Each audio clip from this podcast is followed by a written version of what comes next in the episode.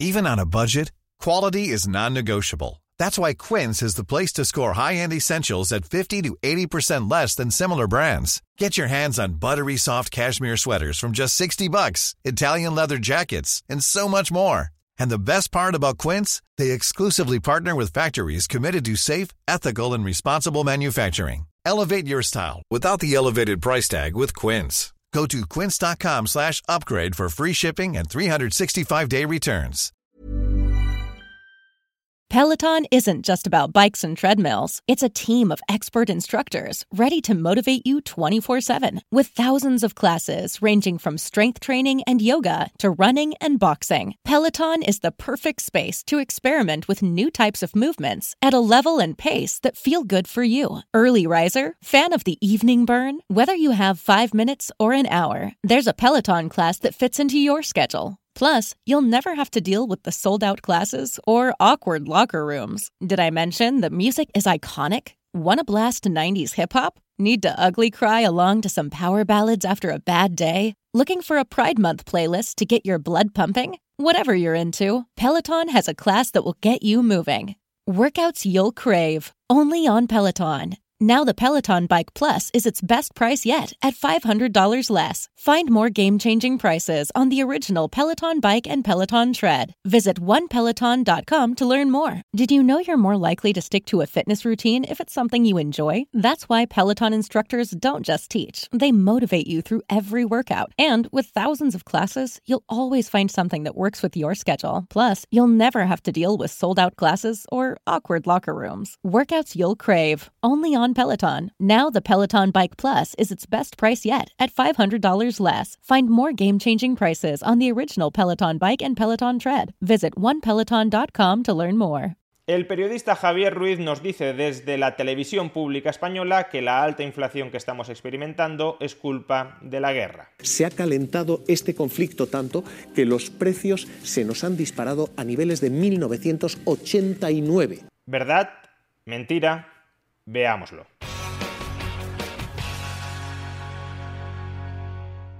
Durante los próximos meses serán muchos los que tratarán de reescribir la historia de la alta inflación a la que ya nos estamos enfrentando. La narrativa que escucharemos será algo así. La invasión de Ucrania por parte de Rusia ha disparado el precio del petróleo, ha disparado el precio del gas, ha disparado el precio del trigo, ha generado una disrupción en los flujos comerciales internacionales que ha agravado los cuellos de botella que ya preexistían por culpa de la pandemia y todo eso combinado ha generado un cóctel explosivo en forma de muy alta inflación. Y desde luego, si la guerra se prolonga, asistiremos a un agravamiento de la inflación que estamos experimentando ahora. Pero es que la inflación que estamos experimentando ahora, que es la inflación más alta de las últimas tres o cuatro décadas, de las últimas tres décadas en Europa, de las últimas cuatro décadas en Estados Unidos, es una inflación que ya venía de antes de la guerra. ¿A qué se debe esa alta inflación? Pues como ya hemos explicado en otras ocasiones, no solo a los cuellos de botella que pudieron emerger durante la pandemia, sino también a unas políticas fiscales y monetarias excesivamente laxas que han cebado el gasto agregado en la economía y por tanto han disparado los precios. A comienzos de los años 70, y como ya explicamos en un vídeo anterior, Estados Unidos abandonó las últimas reminiscencias del patrón oro, el sistema monetario de Bretton Woods. ¿Y por qué abandonó Estados Unidos el sistema monetario de Bretton Woods? Pues porque el exceso de gasto público acumulado hasta la fecha, recordemos guerra de Vietnam, recordemos el proyecto de gran sociedad, de gran expansión del estado de bienestar de Lyndon Johnson, unido a la excesiva laxitud monetaria de la Reserva Federal, generaron una alta inflación el IPC en Estados Unidos en el año 1970 llegó a ser del 6% y esa alta inflación volvió absolutamente insostenible la convertibilidad de los dólares en oro. Y como tras el abandono del patrón oro se perpetuaron las políticas fiscales y las políticas monetarias inflacionistas que habían llevado justamente a abandonar el patrón oro, la inflación terminó subiendo mucho más. Por supuesto, ese aumento de la inflación se vio auxiliado en el año 1973 por la primera crisis del petróleo. Pero la crisis del petróleo no habría generado una inflación perdurable si las políticas monetarias y fiscales hubiesen estado en orden, es decir, si las autoridades hubiesen hecho lo que tenían que hacer para mantener la convertibilidad con el oro. Pues bien, 50 años después de esa crisis inflacionista de los años 70, en el imaginario colectivo, la única causa de la alta inflación de los años 70 es la crisis del petróleo. El desgobierno fiscal y monetario de la época no aparece en ningún lado ya no como principal culpable, sino ni siquiera como culpable de la muy alta inflación que se vivió durante esa década. Pues bien, mucho me temo que durante los próximos meses asistiremos a una reescritura de la historia de nuestra inflación reciente similar, a pesar de que en el mes de febrero, antes de la guerra, la inflación ya estaba en el 7,4% en España o en el 7,5% en Estados Unidos, a pesar de que por tanto la guerra no había podido jugar ningún papel relevante en esa inflación, se nos dirá que la alta inflación que estamos experimentando es por culpa de la guerra.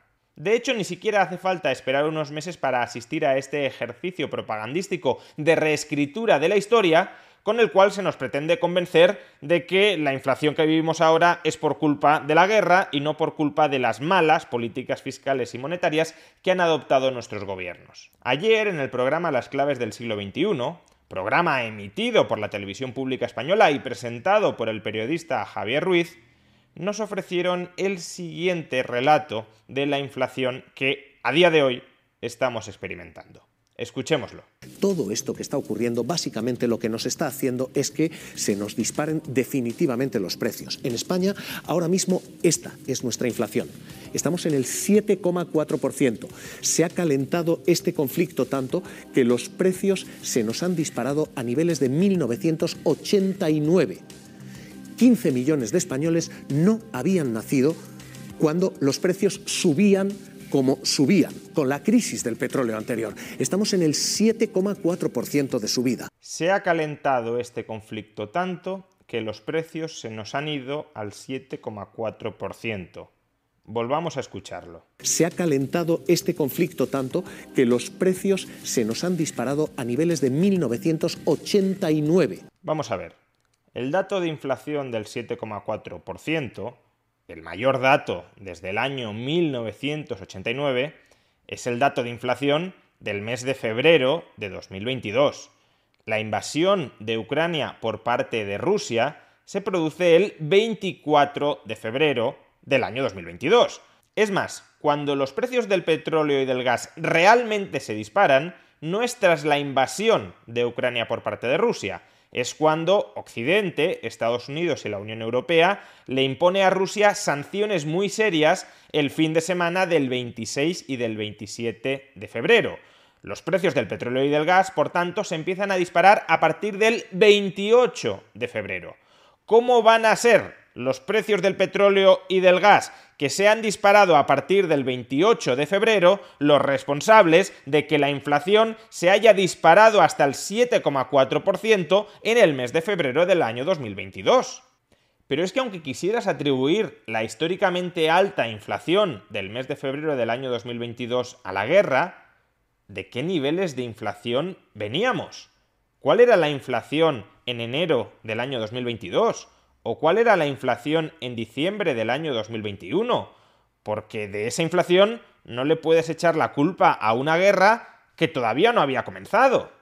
Pues la inflación en enero de 2022 era del 6,1% y la inflación en diciembre de 2021 era del 6,5%. Aunque toda la inflación de febrero fuera culpa de la guerra, lo cual es absolutamente falso, porque la guerra se produce a finales de febrero y por tanto no despliega todavía sus efectos inflacionistas sobre los precios del mes de febrero, pero aun cuando toda la inflación de febrero fuera atribuible a la guerra, es obvio que solo una pequeña parte de toda la inflación que estamos sufriendo ahora mismo sería atribuible a la guerra, porque antes de febrero los precios ya superaban el 6%. Por consiguiente, solo un punto, 1,5 puntos de los 7,4 de inflación, de elevación de los precios con respecto al año anterior que estamos experimentando ahora mismo, solo un punto, 1,5 puntos, serían atribuibles a la guerra bajo el supuesto erróneo de que la elevación de los precios en febrero es por culpa de la guerra.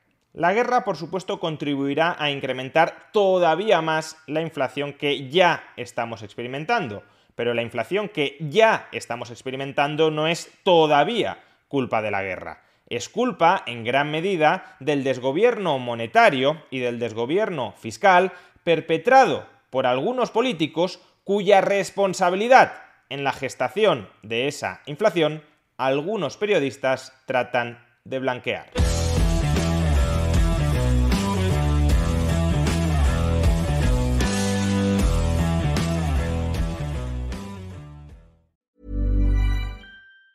Hi, I'm Daniel, founder of Pretty Litter. Did you know cats tend to hide symptoms of sickness and pain? I learned this the hard way after losing my cat, Gingy. So I created Pretty Litter, a health monitoring litter that helps detect early signs of illness by changing colors, saving you money and potentially your cat's life. Pretty Litter is veterinarian developed, and it's the easiest way to keep tabs on your fur baby's health right at home. Go to prettylitter.com and use code ACAST for 20% off your first order and a free cat toy. Terms and conditions apply. See site for details.